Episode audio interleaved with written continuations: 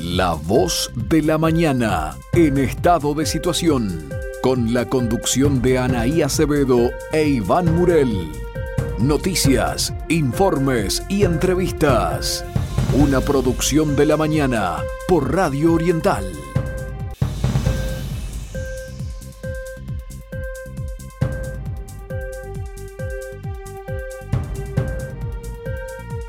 32 minutos pasan de las 7 de la mañana. Estamos comenzando el segundo bloque aquí en La Voz de la Mañana.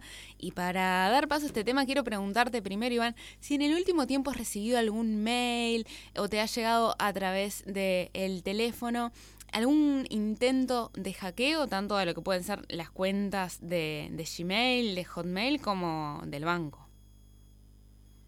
Sí, a ver, eh, hemos, no, no nosotros, lo, que nos eh, ocurrió a nosotros, por ejemplo, que nos este, eh, usaron una tarjeta, una tarjeta de crédito, con un daño importante.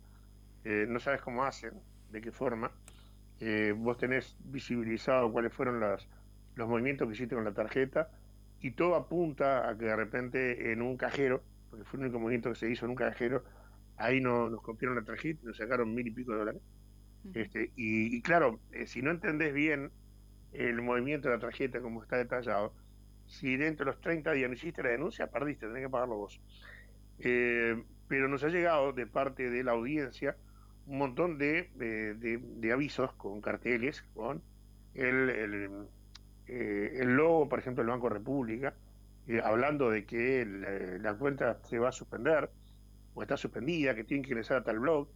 Y sabes que de eso hablamos con la gerente general del Banco República, la contadora María Espino, y nos decía de que la gente tiene que mirar el, el, mail de procedencia de ese aviso, que no es de Banco República, es de particulares. Mientras que pasa que la gente no lo mira, se deja impactar por el logo del banco, porque es perfecto, es igual.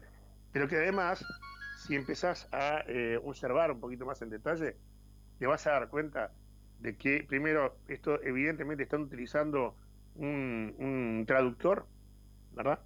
Este, porque todos me dicen de que hay, y el invitado seguramente nos va a hablar de eso, de que hay operativa muy lejos para poder lograr esto aquí, y se escribe hasta con falta de ortografía. Pero eh, presentamos, si te parece, al diputado Sebastián Cal, que presentó un proyecto de ley sobre ciberdelincuencia y que, bueno, tiene que ver además con presentaciones que hicieron las últimas horas. Diputado Cal, muy buenos días, bienvenidos a la voz de la mañana. Muy buenos días, ¿cómo están? El placer de saludarlos a ustedes, a todo el equipo de La Voz y a toda la audiencia. Muchas gracias, diputado. Eh, cuéntenos un poco desde su rol, también desde su investigación este, y, su experiencia, ¿cuál es la situación real que tiene Uruguay respecto a lo que son los ciberdelitos em, y bueno, estos intentos de fraudes que provienen desde la parte digital? Bueno, el mundo creo que desde la pandemia tuvo un incremento exponencial de, de los ciberdelitos. De hecho, incluso yo lo decía ayer con unos colegas de ustedes, creo que cuando presentamos el proyecto, eh, si bien fue hace un año, no se, no había habido la masificación que hubo con el tema de los, de los, de los ciberdelitos. Uruguay está bastante expuesto por varias cosas de las cuales ahora vamos a hacer mención, entre ellos una falta de cooperación internacional muy importante con respecto a lo que ustedes recién decían, de que son delitos la mayoría transnacionales. Eh, quiere decir que hoy la persona que nos puede estar vulnerando la cuenta bancaria, la que nos puede estar extorsionando, la que puede estar tratando de hacer un acercamiento a un menor de edad con cualquier tipo de fin repulsivo, puede no necesariamente o seguramente no esté en Uruguay, seguramente puede estar en otra parte del mundo y muy lejos de pronto. Muchas de las estafas que se están realizando sí eh, involucran a una pata local y también el proyecto atiende ese tema. De la misma forma que ustedes deben haber visto de esos mails que llegan a los que hacían mención, también deben haber visto en muchas páginas que te dicen gane 10 mil pesos por día sentados desde su casa. Y eh, no es eh, vendiendo ningún tipo de producto, más que muchas veces prestando cuentas bancarias prestando cuentas bancarias para recibir fondos de estafa para desde esas cuentas después eh, transferirlos a, a, otras cuentas, hacer una, una transferencia desde una cuenta local hasta eh, una cuenta en el exterior tiene alguna demora un poquito mayor. Ahora hacer una cuenta desde, eh, desde una cuenta a otra, incluso desde el mismo banco, es eh, instantáneo, ¿verdad? Entonces, el uso de locales para algunos tipos de, de modalidades de estafa que se están utilizando es cada vez más habitual también. Por eso también estamos generando un registro nacional de ciberdelincuentes dentro de este proyecto de ley, que fue una de las últimas cosas que agregamos, y no es casual, es justamente para eso. Nosotros hoy en, Plaza tenemos eh, una amplia lista de bancos donde a mí me detectan que yo estoy haciendo algún tipo de actividad fraudulenta, como la que hacía mención, y me cerrarán la cuenta. Pero voy y la abro en otro banco tan sencillo como ese, como no estar tipificado los delitos que, se puedan estar cometiendo, seguramente no va a pasar nada, porque de ahí es que viene un poco el, origen de este proyecto, donde cuando nos pusimos a trabajar en este tema identificamos que había una falta de tipificación penal muy importante. Y, el derecho penal no, no, no se puede estirar. Eh, si es estafa informática, bueno, habría que ver cómo se puede cuadrar dentro de estafa, pero no es fácil. Hay, hay que tener una tipificación penal clara y específica, que es lo que nosotros estamos creando con este proyecto en el artículo 1. Pero lo que yo entiendo que más va a blindar a los uruguayos es el artículo 2 de este proyecto, que es la campaña nacional de... Sí, perdón. Hola. No, no, diputado, quiero, quiero hacer una, una consulta. Sí, hola, hola, hola. Sí, sí, eh, No, eh, eh, la Convención de Budapest, 2001, hasta acá, ¿qué es lo que trae? Porque en aquel momento se planteó todo este tema y obviamente con el paso de los años la delincuencia, o sea, avanza la ciencia, avanza la tecnología y la delincuencia se suma a todo esto. ¿Y por, qué se hace mención a la Convención de Budapest y, qué, tanto de actual tiene todo esto a referencia de estos delitos?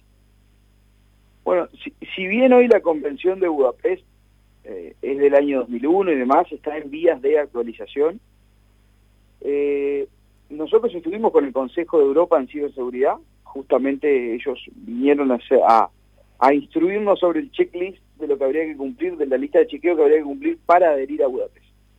Eh, le llamó poderosamente la atención el hecho de que sea de iniciativa legislativa este tema y no de, iniciativa del Poder Ejecutivo. Por supuesto que el Poder Ejecutivo también está trabajando en el tema a través de GESIC y, y, Ministerio de Relaciones Exteriores y demás. Pero la realidad es que nosotros lo comenzamos antes y que una de las cosas que comenzamos haciendo fue hacer esa lista de chequeo previa antes de presentar el proyecto de ley. Entonces les resultó realmente sorpresivo cuando vinieron ahora a Uruguay y decir, pero esto es iniciativa legislativa, sí, y tiene el apoyo de todos los partidos con representación parlamentaria, cosa que también ha llamado mucho la, la, atención. Pero haciendo mención a lo específico, específico a lo que tú me decías recién, el convenio de Budapest sí, es del año 2001, pero no deja de ser el convenio más importante en cooperación internacional que está vigente hasta el día de hoy. Y que la mayoría de los países de Latinoamérica están adheridos. a ver, uno de los últimos en adherir fue Brasil, pero eh, es un tema en el que Uruguay lo viene corriendo de atrás realmente. Ahora, el proyecto nuestro, por ejemplo, tipifica algunos delitos que yo creo que Budapest debería encaminarse a tipificar y que es muy importante, como la usurpación de identidad.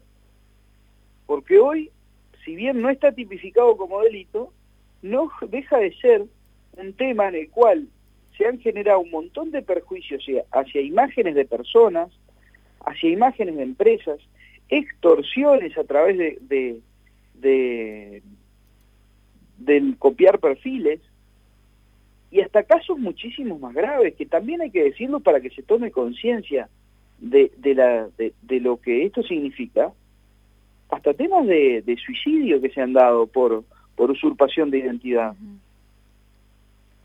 Diputado, el proyecto también plantea todo lo que es una esfera educativa y esto es importante mencionar porque, bueno, con lo que es la inclusión financiera, hay muchas personas más que se vieron obligadas a pasarse a todo el área digital. Esto significa, bueno, saber manejar una web, una web en un banco, saber manejar la app de los distintos bancos.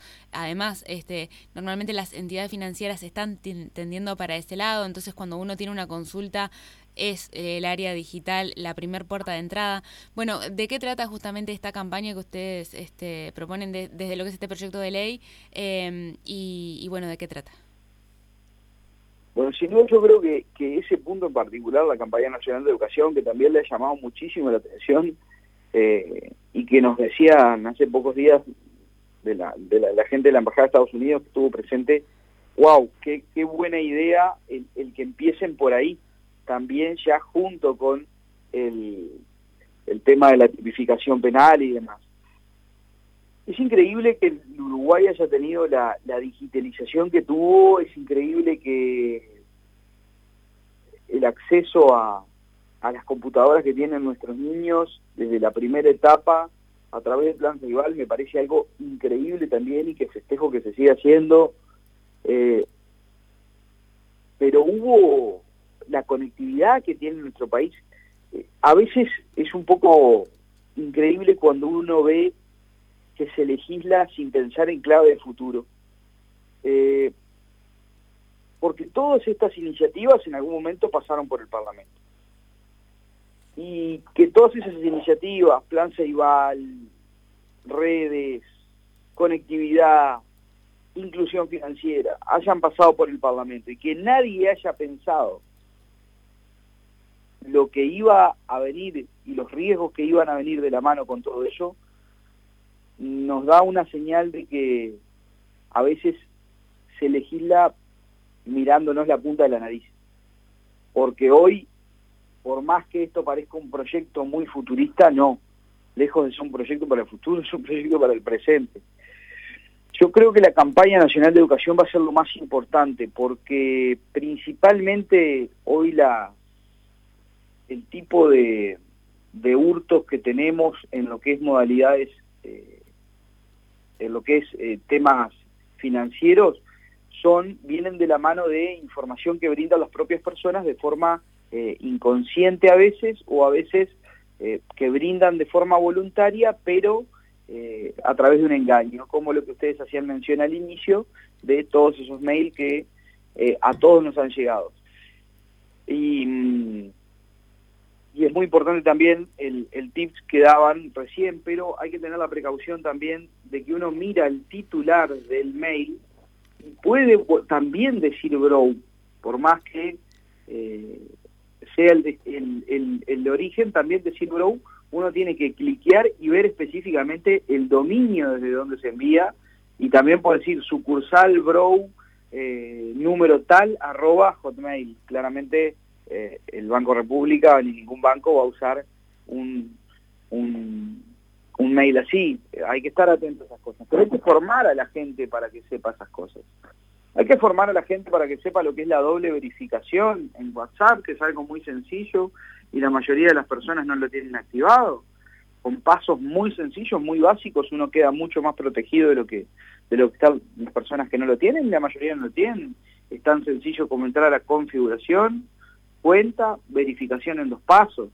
Hoy también se están clonando muchísimos eh, WhatsApp y se está utilizando una, una modalidad donde eh, se ofrece cambio de, de, divisas a un precio realmente tentador.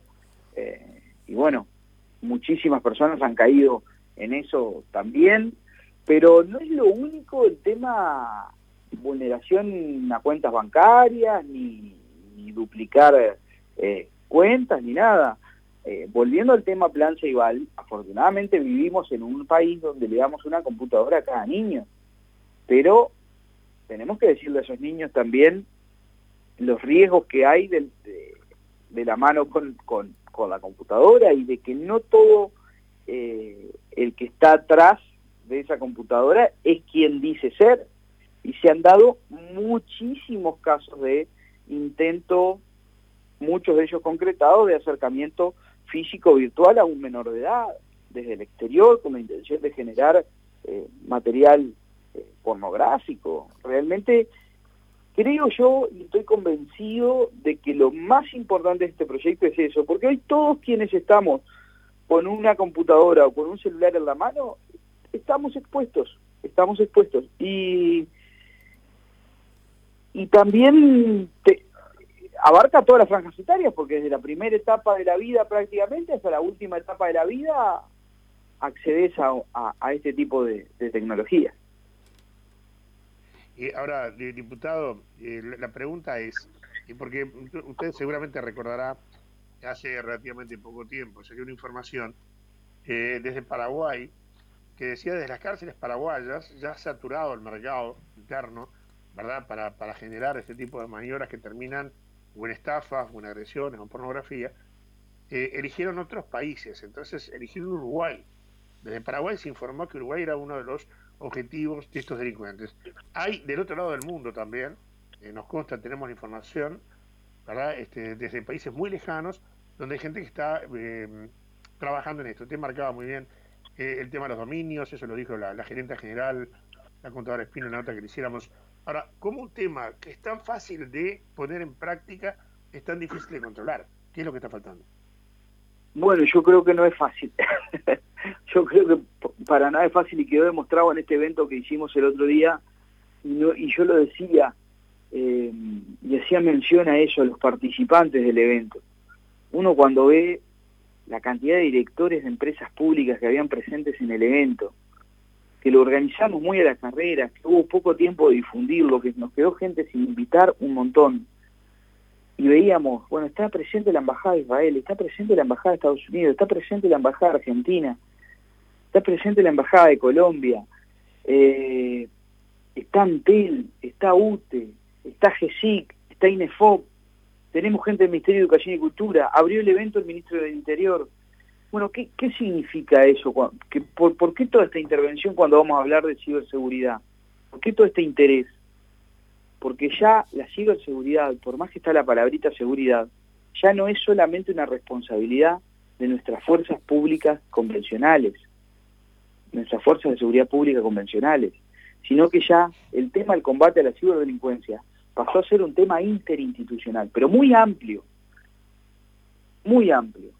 Ya no es el, combate a la, a la, delincuencia convencional, y, hacía mención el otro día también en el evento un experto en ciberseguridad, el ingeniero López, que eh, es capitán de navío de la Armada, tiene una experiencia muy, muy buena con el tema de ciberdefensa. Eh, ya no son hackers eh, individuales los que hacen muchas veces esto son sindicatos criminales que muchas veces operan desde las cárceles. Y cuando se ajusta un poco más en un país o en otro, esto migra. Y Uruguay sí, sin duda, debe ser de los países que hoy puede considerarse un poco expuesto en el Uruguay, en, la región, ya que eh, no está adherido a Budapest, no el trabajo que se ha empezado a hacer en, ciberseguridad es bastante reciente. Eh, las, las direcciones específicas que se crearon tanto en ciberdefensa como en ciberdelitos, una del Ministerio Interior una del Ministerio de Defensa, son recientes. La legislación que tenemos no, no, no contempla los ciberdelitos y esto lleva a que ellos lo sepan. Eh, a ver, es, muy claro, ellos tienen, saben la, legislación de cada país y, las trabas que les pondrá cada país y, las herramientas que tiene cada país, mejor que, que, muchos locales. Diputado, ¿en qué está el proyecto de ley que redactó y cuál es el apoyo que se cuenta hasta el momento? Bueno, el apoyo desde el inicio fue que cuenta con la firma de todos los partidos con representación parlamentaria, desde Partido Ecologista Radical Intransigente, Partido Independiente, Partido Colorado, Cabildo Abierto, Partido Nacional, Frente Amplio. Si bien es una iniciativa nuestra, para mí fue una alegría que, pudiéramos recibir ese apoyo desde, desde el inicio. Ahora, está hace un año ya la Comisión de Innovación, Ciencia y Tecnología. Es verdad que eh, hemos recibido muchísimas delegaciones, lo cual ha, enriquecido el proyecto porque hemos hecho ya una presentación de, te diría, tres o cuatro modificaciones importantes donde hemos agregado algunas herramientas que le vamos a dar, por ejemplo, a las instituciones de intermediación financiera para poderle dar la potestad de eh, frenar transacciones no consentidas sin previa autorización del Banco Central, cosa que creo que va a ser determinante al momento de, frenar las, este tipo de estafas. Eh, está en esa comisión, esperemos que en breve pueda pasar a el plenario de la Cámara de Diputados, entiendo que contaría con el apoyo también de todos los partidos, y a su vez en el Senado, ya viendo el Senado que se ha hecho un desgaste importante a la Cámara de Diputados con este tema y que se ha trabajado muchísimo en la Cámara de Diputados con este tema, esperemos que el tratamiento en el Senado pueda ser lo más rápido posible.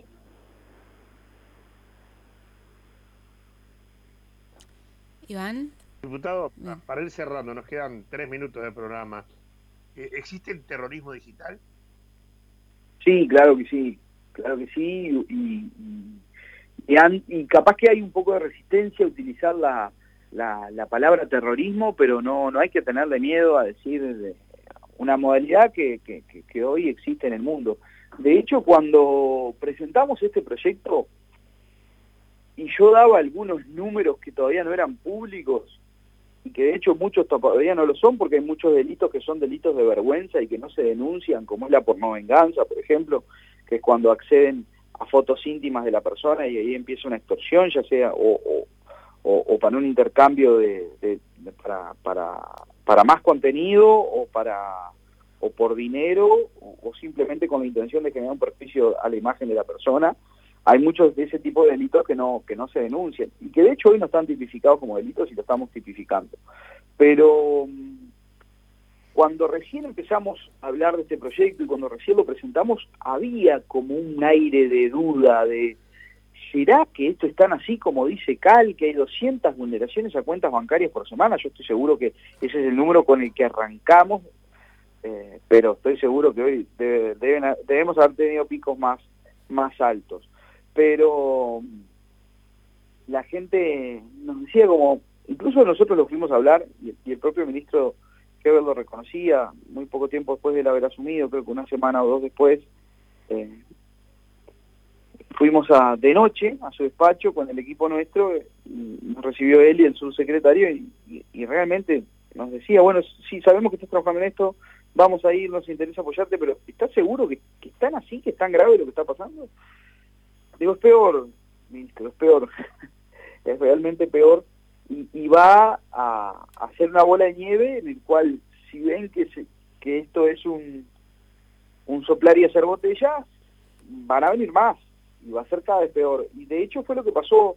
Y, tengo muy presente cómo ha sido todo el proceso con, con legisladores que, que, bueno, que de pronto no lo veían como un tema prioritario y un día vinieron, mirá, Sebastián, vos sabés que me está preguntando cantidad de gente en los grupos de WhatsApp y demás, que a uno le vulneraron la cuenta, que a otro le robaron el, Facebook, que a otro le robaron el Instagram, que le están generando un perjuicio a su imagen, que se están contactando con su hijo a pedirle fotos, que un, un momento que fue un boom.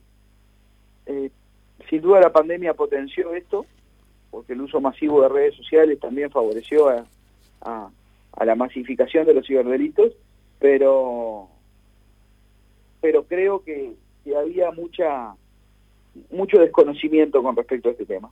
Y lo otro es que pensamos seguir haciendo eventos como el que hicimos el otro día, con distintas temáticas relacionadas a el, tema ciberdelitos. Dentro de ellos creo que el próximo va a ser eh, de pronto el mes que viene o el otro, lo estamos ya organizando y va a tener que ver con el rol de las empresas públicas y privadas en la ciberseguridad.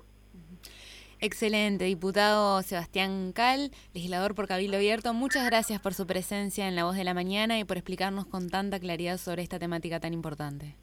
Ha sido un placer estar en comunicación con ustedes. Muchísimas gracias por el contacto y un gran saludo a todo el equipo y a toda la audiencia. Muchas gracias. Chao, chao. Bien. Completa la nota, Anaí. Eh, muy, muy bueno, muy claro, Sebastián Cal. Vos sabés que cuando lo, lo escuchaba ahora en esta última parte, me trajo a la memoria un hecho que llamó la, atención. Fíjate vos hasta qué punto puede ser simple generado un daño. Él habló, ¿te acordás de daños a la imagen, en fin, de la persona? ¿Sabes a quién se acusó y se lo castigó por esto?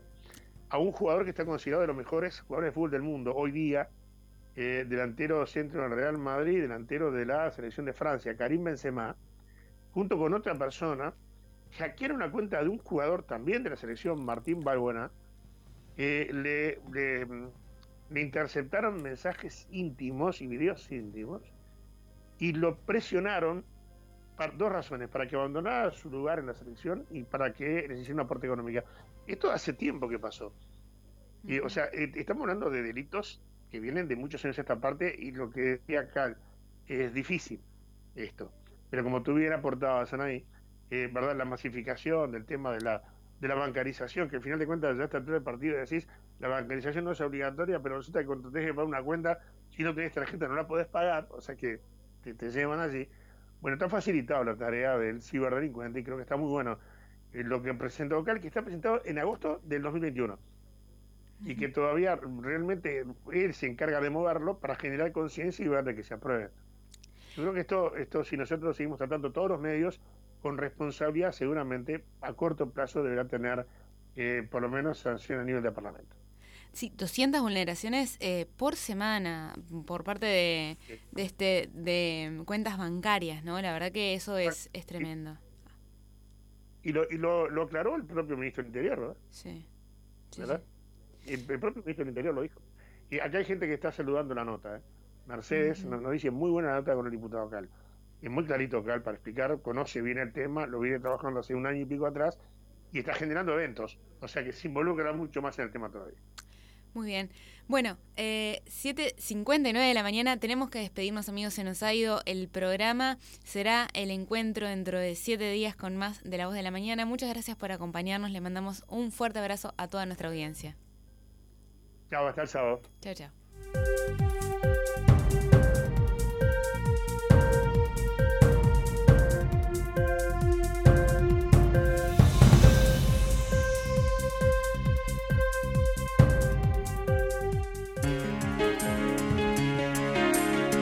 Este país tan chico pero grande de corazón, de hombres y mujeres que trabajan con tesón